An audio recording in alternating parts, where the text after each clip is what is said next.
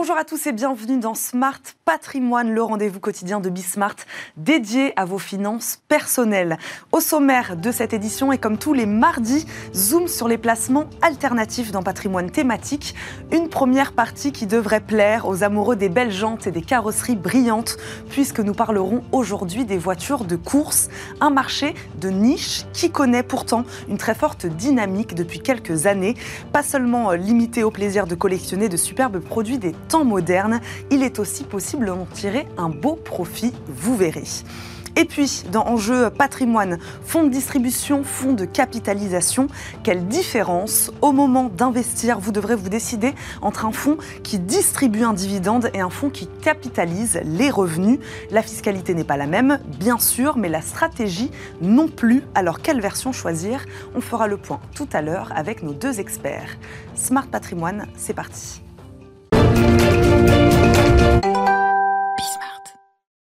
Et d'abord, comme tous les mardis, zoom sur ces placements alternatifs dans patrimoine thématique. Certains investissent dans l'or, d'autres dans l'art, dans le vin.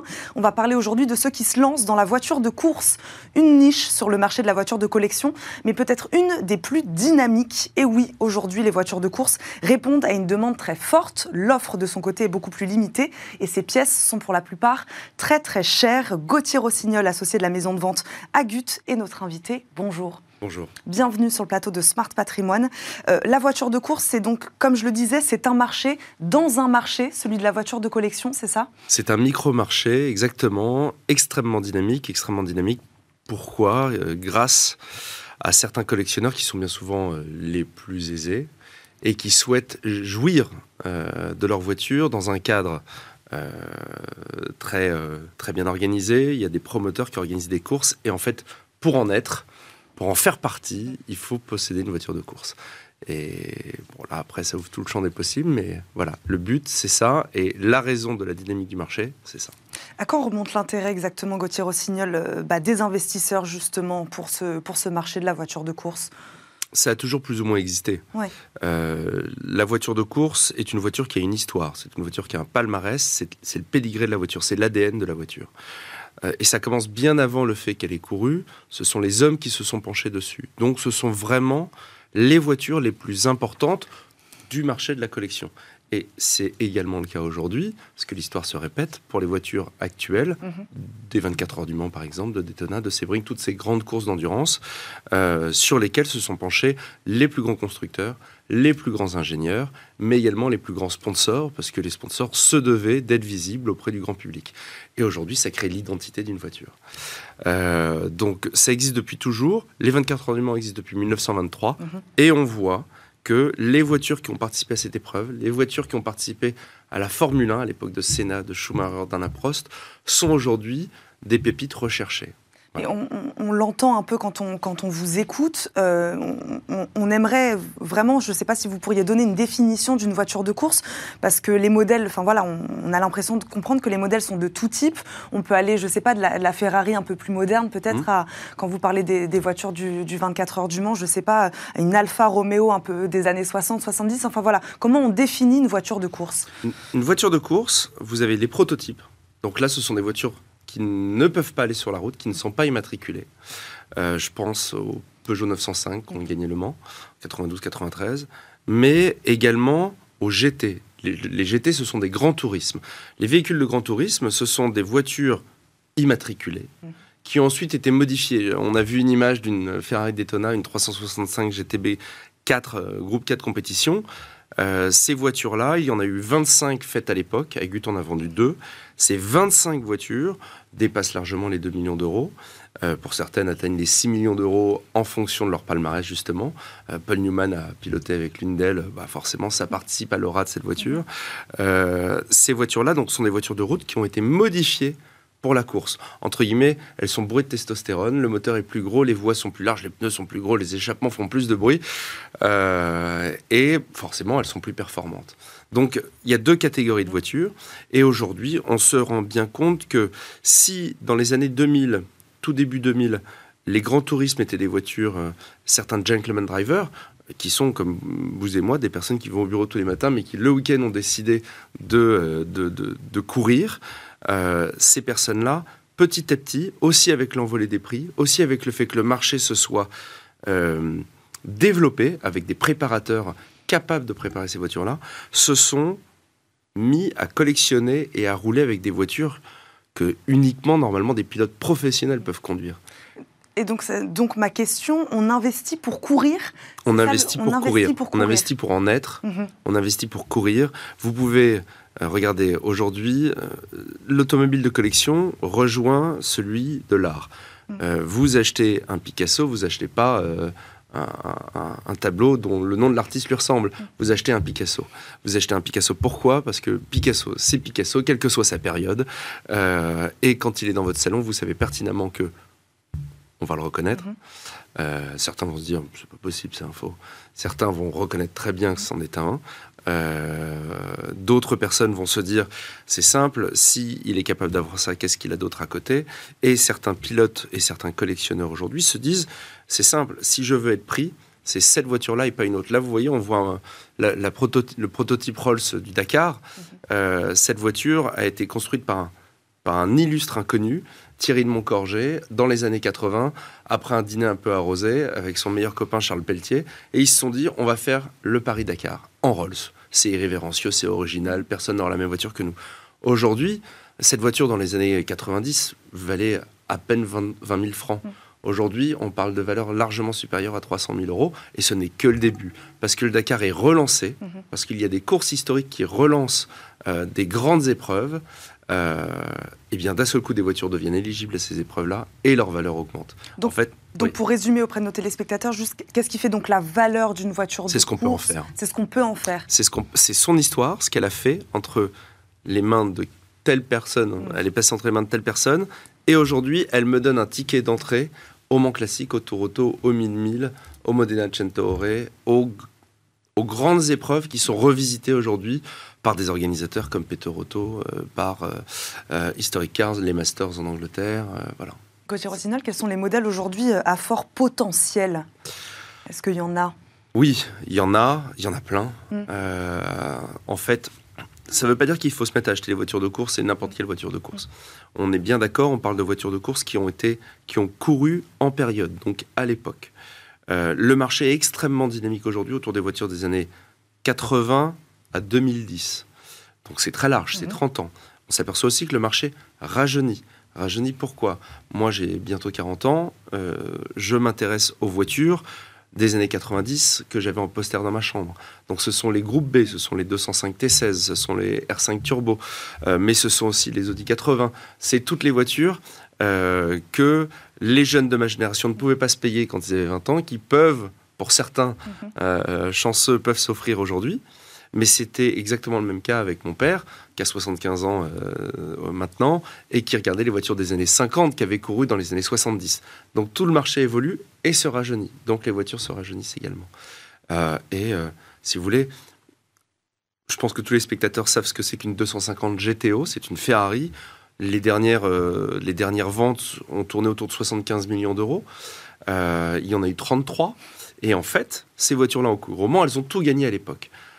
Aujourd'hui, on s'aperçoit que la nouvelle Joconde de l'automobile, c'est une McLaren F1, euh, qui est une voiture des années 90, qui a couru au Mans aussi, qui a gagné au Mans. Et aujourd'hui, on parle de 25 millions d'euros. ça ne va pas du tout s'arrêter demain, bien au contraire. Donc, au final, dites-nous exactement pourquoi donc euh, c'est intéressant aujourd'hui d'investir. Voilà, comment évolue la cotation d'une voiture de course? Aujourd'hui, vous parlez, voilà, je ne sais pas, d'une voiture de course des années 90. Comment sa cotation euh, évolue? Pourquoi c'est un bon investissement aujourd'hui? C'est un bon investissement parce qu'il y a euh, un pédigré, parce qu'il y a moins d'offres euh, et la demande est plus importante. Euh, c'est un bon investissement aussi car le marché en France, c'est plus de 3 millions d'euros de véhicules. C'est plus de 3 millions de véhicules de collection. Hmm. C'est 1 million de collectionneurs. donc forcément, il y a énormément de voitures de collection qui ont été produites à un grand nombre d'exemplaires. Aujourd'hui, quand on s'intéresse à une voiture de course, on va plus s'intéresser à son histoire qu'au modèle en question. Bien sûr, euh, mes propos sont à, modérer, mais euh, il est bien plus important de savoir que telle voiture a cette histoire-là, qu'elle est passée entre telles mains, que d'avoir une énième Triumph TR4, une énième Ferrari 308 GTB. Vous pouvez avoir la plus belle des Ferrari. Si celle-ci a été produite à X milliers d'exemplaires, ce qui est le cas maintenant, parce que Ferrari se met à produire énormément de voitures, euh, elle va prendre de la valeur très certainement, parce qu'il y a en effet un côté spéculatif. En effet, c'est une Ferrari. Mais ça n'a strictement rien à voir avec un modèle Mm. peut-être moins cher à l'achat à l'époque, mais qui a une histoire, et c'est cette histoire qu'on achète, Et qui est plus rare et aussi. qui est beaucoup plus rare, Donc- et qu'on ne pourra pas reproduire dans le temps actuel. Quel est le, le budget? On vous a entendu donner quelques chiffres, mais, Mais le, le budget Ouais. nécessaire aujourd'hui pour investir dans une voiture de course, ou, ou au minimum, on Ça va commence partir là-dessus? Ça commence, une- on peut acheter aujourd'hui une MGB euh, qui est préparée. Si on veut qu'elle soit bien préparée, il faut quand même parler autour de 50 000 euros. Ce sont des voitures éligibles au Mans Classique, ce sont des voitures éligibles au Tour Auto, ce sont des Mm. voitures éligibles au Modena Centauri en Italie. Euh, on ne fait pas les 1000 000 avec ça, mais c'est éligible à plein de, de courses moins prestigieuses que les trois noms que je viens de citer, mais qui vous permettent de participer à ces épreuves-là. Ça ne veut pas dire que vous serez d'office Mhm. retenu par les organisateurs, parce que des propriétaires de MGB qui sont euh, préparés avec un passeport technique, il faut avoir un- une sorte de sésame, il faut que la voiture soit préparée avec un arceau, un baquet, ce genre Mhm. de choses. Euh, Il y, en a, il y en a une cinquantaine en France qui sont capables de se présenter aujourd'hui à ces épreuves-là. Mais l'organisateur, il ne va pas prendre les 50. Il va en prendre 5 maximum, euh, parce qu'il voudra privilégier un Daytona, il voudra privilégier une Porsche 906, des voitures qui ont fait l'histoire. Mais ça ne veut pas dire que euh, une deux chevaux qui a participé à l'époque au Tour de France mm, ne sera pas retenue. Pourquoi? Parce qu'une deux chevaux aussi, il ne faut pas oublier qu'on est dans le milieu de la passion, et une deux chevaux, tout le monde a eu un oncle, un grand-père, Mhm. euh, une tante qui a roulé en deux chevaux. On a tous une histoire. On- je me suis retrouvé à l'arrière d'une deux chevaux un jour. Mais c'est merveilleux, c'est- une madeleine. Je me suis retrouvé euh, hors du temps. Voilà. Donc ça, c'est quand même quelque chose qu'il faut pas oublier parce qu'on est quand même sur le marché de la passion. C'est aussi ce qui Mm. le rend parfois un petit peu déraisonnable. C'est un marché passion. Euh, une question aussi sur, sur l'entretien, entretien, révision, réparation. Voilà, c'est détenir une voiture de course, c'est quelque chose qui coûte cher au quotidien? Oui, euh, détenir une voiture de course, c'est cher. Pourquoi? D'une part parce que, euh, comme on dit que c'est un marché dynamique, ça veut dire qu'il y, a des- il y a de l'achat et il y a de la vente assez Mhm. régulièrement. Mhm. Pourquoi? Parce qu'un gentleman driver, quand il s'achète une voiture, euh, c'est pour l'utiliser. Une voiture de course, c'est Mhm. pour l'utiliser. On part du principe qu'il va s'inscrire à une, deux, trois saisons avec cette voiture. Donc il va aller euh, au maximum des capacités techniques de la voiture. Lui aussi va se pousser un petit peu dans ses retranchements et euh, va devoir se cracher dans les mains pour pouvoir faire de bons temps, pour bien figurer au classement. Du coup, bah, la voiture, entre guillemets, on va dire qu'il l'use. C'est pareil, on, on simplifie les propos, mais il va user cette voiture. Du coup, il a besoin de la faire entretenir. Et là, il y a des préparateurs spécialisés qui ne sont pas les préparateurs, euh, qui ne sont pas les garagistes euh, dans lesquels on a l'habitude de déposer euh, son MGB.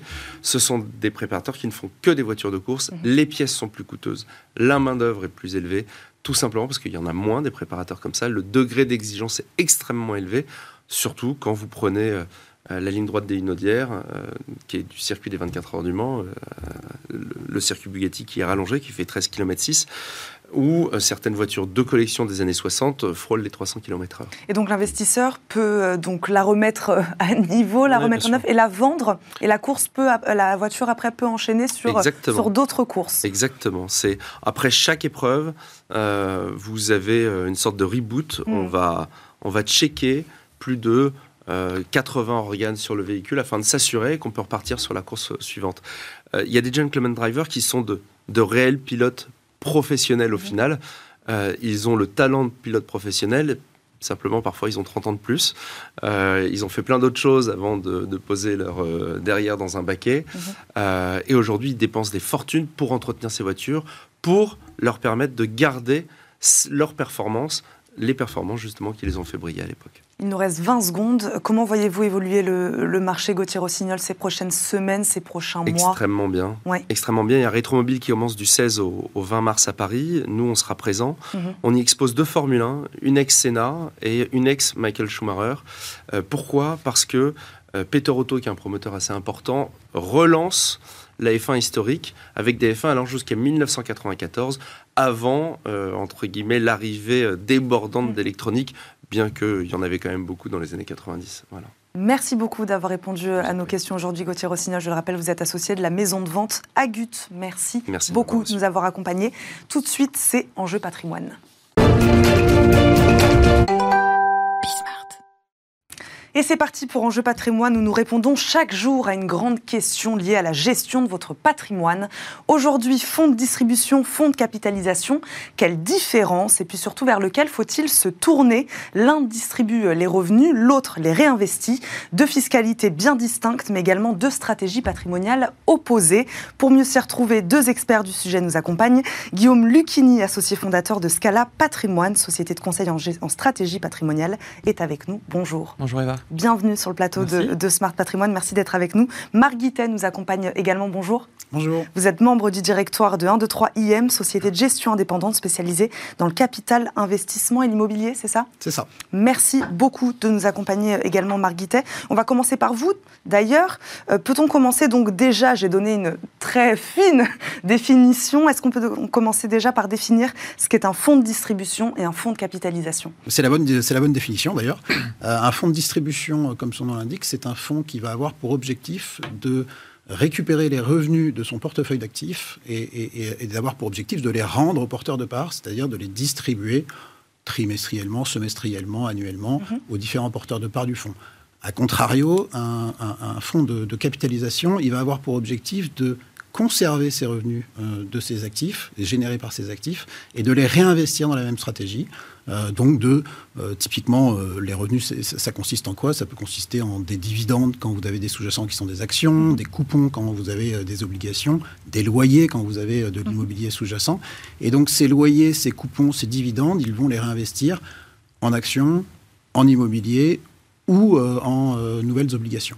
Donc on a deux stratégies bien distinctes, une plutôt court-termiste, l'autre plutôt long-termiste. C'est un peu ça, c'est-à-dire un où on cherche un complément de revenus, l'autre où on cherche à investir sur le plus long terme.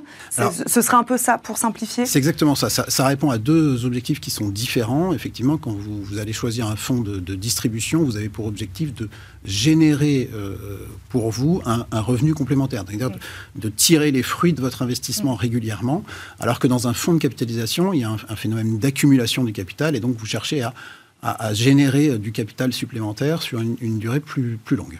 Ok. Guillaume, euh, Guillaume Lucchini, euh, est-ce que la majorité des fonds sur le marché, ils sont disponibles dans ces deux versions? C'est vrai que c'est ça qu'on se pose aussi comme question. voilà, est-ce qu'on peut choisir voilà, la distribution, la capitalisation sur tous les fonds? Oui, effectivement, le, principe même, c'est quand vous achetez une part, mhm. donc déjà, il y a, on va dire, il y, a, il y, a, trois types de parts. Il y a ce qu'on appelle la part institutionnelle, qui est réservée à des certains montants. Vous avez la part retail, qui est la part plutôt grand public. Et vous avez maintenant la part clean share, qui est un peu un entre-deux, qui est euh, l'équivalent de la part institutionnelle pour une clientèle retail. Et après, une fois que vous avez choisi cette typologie de part, derrière, vous avez un sous-jacent qui est effectivement euh, ce que disait euh, Marc, j'ai oublié ton prénom. Ah, J'étais nubilé par les voitures de collection avant. Euh, et ce que disait Marc, c'est qu'effectivement, soit je suis en distribution ou capi, donc C ou D. Donc en fait, mm. aujourd'hui, j'ai le choix quand je fais ce type de ce type de d'option.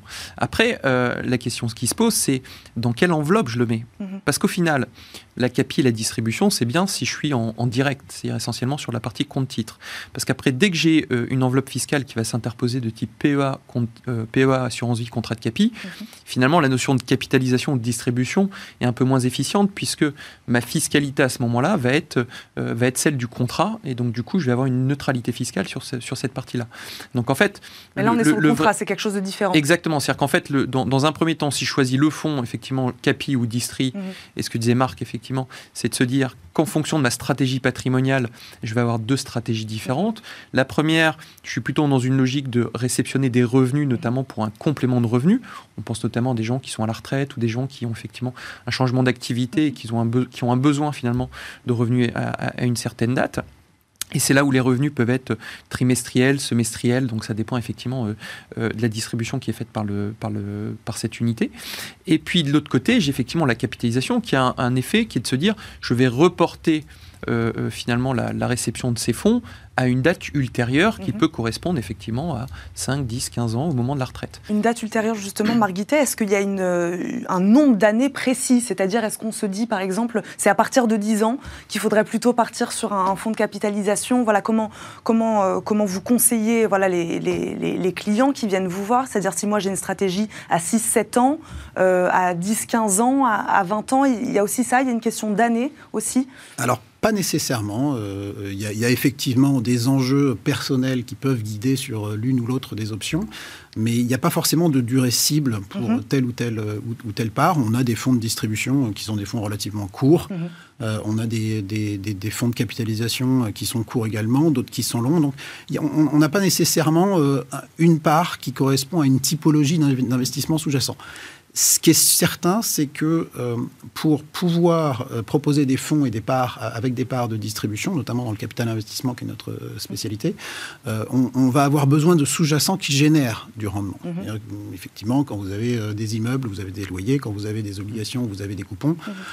Quand vous avez des actions, c'est plus incertain euh, si vous arrivez à avoir des dividendes ou pas. Euh, et donc, euh, les, les instruments qui génèrent du rendement sont naturellement des investissements qui, en général, sont relativement longs. On- quand, quand on fait un investissement obligataire, on fait rarement un investissement obligataire à, à- à 12 mois. Euh, C'est plutôt des sujets à 5-6 ans. L'immobilier, c'est toujours euh, relativement long. On parle plutôt d'une dizaine d'années. Les infrastructures, euh, on parle de 15-20 ans. Donc, les, les investissements sous-jacents qui euh, génèrent du rendement et, et permettent des coupons Donc sont plus long, mais qui investissements rapporte plus relativement plus longs. Euh, dans les faits, euh, Marguitet, euh, quels types de fonds sont plus plébiscités aujourd'hui voilà, par, les, par les Français? Alors, je, je vais parler du domaine que je connais particulièrement, le capital investissement. Euh, sur le capital investissement, euh, on a euh, une demande assez forte sur les parts de distribution pour une, rela- pour, pour une, pour une raison relativement simple, c'est que sur cette matière du capital investissement, qui est une matière liquide, vous avez besoin en tant que client d'avoir une, une- une forme de perception de la rentabilité de votre investissement. Donc il y a, il y a- il y a un aspect psychologique qui est important de se dire je tire les fruits euh, de mon investissement, qui est un investissement relativement long, et donc ça me permet de vérifier que euh, l'investissement euh, se passe correctement. Donc il y a un sujet euh, psychologique, encore une fois, qui, qui fait que les fonds de distribution sont relativement plébiscités. Mhm. Et il y a un deuxième aspect qui est que sur cette matière du capital investissement, la la, la clientèle est en train d'évoluer. Euh, Aujourd'hui, euh, les patrimoniaux euh, sont à la recherche de ce type de, de, de- de classe d'actifs. Et eux, ce sont des gens qui ont des problématiques de génération de revenus complémentaires et donc aiment ce sujet de distribution. Guillaume Lucchini, donc on est, on est d'accord, deux stratégies distinctes, opposées, euh, qui s'accordent aussi avec le profil du, du- du client, Bah, surtout, évidemment. sur- Surtout. surtout, surtout, parce qu'effectivement, on parle de la question euh, du besoin, c'est-à-dire est-ce que j'ai un besoin de revenus immédiat ou différé. Mhm. Euh, mais ce qu'il faut prendre en compte, c'est surtout la situation fiscale du client et puis aussi le montant qu'il va placer. Parce qu'à partir du moment où vous êtes dans un, dans un système de capitalisation, l'impôt que vous différez, finalement, il va se capitaliser avec le temps. Donc plus je suis sur une capitalisation avec un horizon de temps qui est long, et plus j'ai une assiette finalement euh, d'investissement qui est importante, et plus l'effet fiscal est intéressant avec de la capi. Euh, et c'est là où effectivement euh, j'ai plutôt tendance à avoir de la capi avec un sous-jacent action. euh, qu'avoir de la capi avec un sous-jacent qui est obligataire. L'obligataire, effectivement, par rapport au rendement, je vais avoir un effet qui fait que si j'ai de la distribution, c'est c'est pas très très grave. Mais ça, effectivement, c'est le profil du client qui va nous le déterminer. Combien il met, quel placement, quel horizon, euh, quelle est sa tranche marginale d'imposition. Donc il y a, il y a quand même un travail euh, finalement de, de vraie gestion de patrimoine avant d'avoir le prisme financier euh, côté, euh, côté gestion qui doit être abordé pour définir effectivement quel est le besoin du client. Parce que sa fiscalité va jouer beaucoup dans Mhm. l'opération. hein. On, sait qu'aujourd'hui, euh, c'est la fiscalité du client qui va euh, nous faire prendre telle ou telle direction. Et, et j'en parlais au, au tout début, c'est de se dire, est-ce que finalement, euh, ce type de fonds, je le prends en direct, Mhm. dans du compte titre, et donc du coup, alors si je suis dans de la distribution, je vais générer de l'impôt chaque année, euh, ou est-ce qu'au final, je vais pas commencer à avoir des réflexions un peu plus patrimoniales, où finalement ces fonds, je peux les avoir dans des contrats d'assurance vie, là cette fois-ci avec une logique de transmission, parce que effectivement ces fonds vont, vont être transmis à des héritiers, euh, à des bénéficiaires qui vont euh, bénéficier effectivement du cadre fiscal de l'assurance vie. Ou est-ce que de l'autre côté, effectivement, si je suis dans de la CAPI, est-ce que j'ai pas intérêt d'être dans du PEA Parce que le PEA, c'est quand même parfait pour ça. Hein. Mhm. Si on fait de l'action, c'est quand même la meilleure enveloppe, même si on a des enveloppes qui sont limitées, c'est quand même des enveloppes qui sont particulièrement intéressantes. Parce que cette fois-ci, l'impôt, bah, passé 5 ans, on n'a plus, plus d'impôt sur le revenu, on a de la CSG. Donc le, prisme patrimonial, aujourd'hui, pour moi, ça doit être le premier filtre qui doit être euh, positionné, qui est de se dire quels sont les besoins du client, son profil de risque, son horizon. Euh, euh, donc tous ces éléments doivent être marqués sur le papier. À partir de là, bah forcément, votre cahier des charges va différer en fonction, en fonction de, des résultats obtenus. Vous avez parlé de la fiscalité euh, aussi, mmh. euh, aussi euh, Guillaume Lucchini, mmh. pardon. c'est quelque chose qui, qui rentre en compte, c'est un critère de sélection ah bah, aussi quand on choisit voilà, entre un fonds de distribution et un fonds de capitalisation Parce qu'on n'en a pas parlé. Quelle fiscalité s'applique Je ne sais pas, Marguité, si vous voulez répondre à cette question. Quelle fiscalité s'applique sur un fonds de distribution, un fonds de, un fonds de capitalisation? Dans la plupart, il y, a plein de réponses à cette mmh. question. dans la plupart des fonds français, il y a une forme de transparence fiscale qui fait qu'on va d'abord s'intéresser au sous-jacent, savoir le revenu qui est distribué, mm. d'où il provient. Euh, la fiscalité, elle a été relativement homogénéisée euh, avec le PFU. Et, donc euh, aujourd'hui, vous avez assez peu de différence entre des distributions qui proviendraient de dividendes ou des distributions qui proviendraient de coupons d'obligations, par exemple. parce que vous avez le PFU d'un côté pour les dividendes, le PFU ou l'option avec l'abattement de 40% euh, si euh, la distribution provient de coupons d'obligation.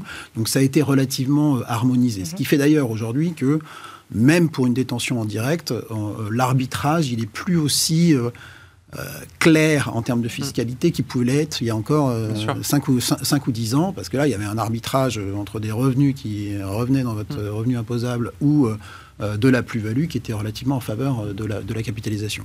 C'est ce qui fait d'ailleurs que euh, les fonds de distribution connaissent cet, essor-là, en tout cas mhm. pour la partie capital investissement, où, il n'y a plus cet arbitrage de fiscalité. Donc la fiscalité, elle est relativement homogène aujourd'hui, mhm. quel que soit le support sous-jacent du, du véhicule qu'il distribue ou qu'il mmh. capitalise. Sachant qu'il y, a quand même un point important, et, ce que disait Marc est tout à fait juste, c'est-à-dire qu'effectivement, depuis la mise en place du PFU, donc cette fameuse flat tax à 30%, mmh. on a euh, finalement euh, euh, optimisé tout ce qui est perception de dividendes, tout ce qui est perception effectivement de revenus comme ça, parce qu'effectivement, on n'est plus dans la tranche marginale d'imposition. Pour autant, les clients peuvent faire l'option. Et là, il faut faire attention parce que beaucoup de clients aujourd'hui, quand ils font l'option à l'IR, il faut savoir que l'option en porte sur tous les revenus mobiliers. C'est-à-dire que je ne peux pas choisir un compartiment en disant voilà, je veux du PFU euh, sur telle partie parce que je trouve ça intéressant et de l'autre côté je veux de l'IR. Voilà, c'est euh, quand je fais l'option, il y a tout qui passe à, tout qui passe à l'IR. Donc il faut vraiment là aussi, c'est là où je vous dis que la fiscalité prend, prend tout son sens.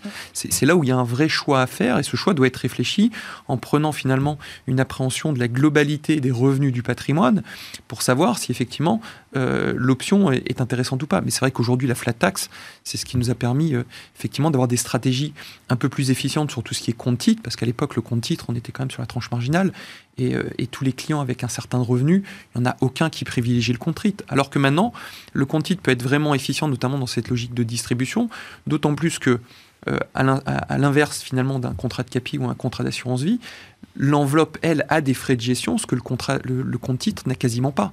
Donc là aussi, il y a une notion de, de performance et de gain qu'il faut mettre en rapport en fonction des frais du contrat. On va s'arrêter sur ces mots. Merci beaucoup à tous les deux d'avoir répondu à nos questions aujourd'hui. Guillaume Lucchini, associé fondateur de Scala Patrimoine, Marguitet, membre du directoire de 1, 2, 3 IM. Merci, à tous les deux de nous avoir euh, accompagnés. Merci à vous de nous avoir suivis. Demain, vous retrouvez euh, Nicolas Pagnès à la présentation de ce rendez-vous. J'ai été ravie de le remplacer aujourd'hui. À très vite sur Bismarck. Très bonne journée à tous.